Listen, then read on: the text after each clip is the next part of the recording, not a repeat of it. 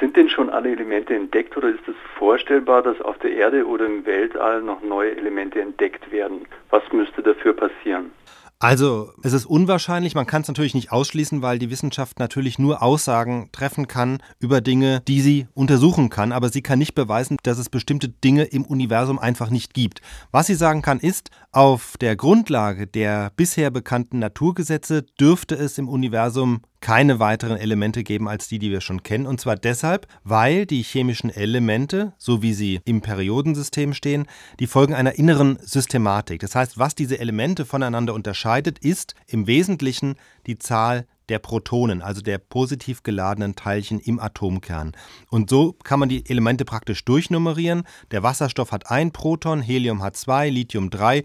Dann geht es weiter mit Beryllium vier, Bohr fünf und dann kommen die für uns so wichtigen Elemente Kohlenstoff, Stickstoff und Sauerstoff. Und die Liste geht dann immer so weiter und endet, zumindest bei den natürlichen Elementen, bei der Ordnungszahl 92, also so viele Protonen hat das Uran. Und bis dahin ist einfach die Liste vollständig. Vielleicht habe ich ja damals in der Schule nicht richtig aufgepasst, aber Atome bestehen ja nicht nur aus Protonen, sondern auch aus Elektronen und Neutronen. Warum sind Elemente eigentlich nur nach der Zahl der Protonen definiert?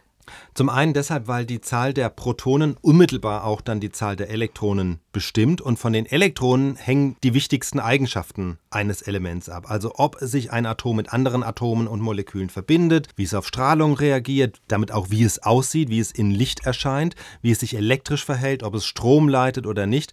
All diese Eigenschaften sind es ja, die einem Element überhaupt erst seinen typischen Charakter in Anführungszeichen verleihen und diese Eigenschaften hängen einfach direkt oder indirekt immer von der Zahl der Protonen ab. Dennoch, es wurden doch auch immer wieder Elemente entdeckt, die noch schwerer sind als Uran. Die gibt's. Ein paar Elemente sind schwerer, aber die wurden immer künstlich erzeugt. Also das bekannteste ist Plutonium, das als unwillkommenes Abfallprodukt in Atomkraftwerken entsteht. Das hat die Ordnungszahl 94, also zwei mehr als Uran. Dann kennt das Periodensystem noch weitere Elemente bis zur Ordnungszahl 118, das ist das Ununoctium. Aber all diese Elemente, die schwerer sind als Plutonium, sind äußerst instabil. Das heißt, die lassen sich erstens nur künstlich herstellen und sie sind hochradioaktiv. Das heißt, die zerfallen ganz schnell wieder im Bruchteil einer Sekunde und das würde dann konsequenterweise auch ähm, in anderen Teilen des Universums gelten. Das heißt, falls dort jemals solche Elemente entstehen, die würden sofort zerfallen.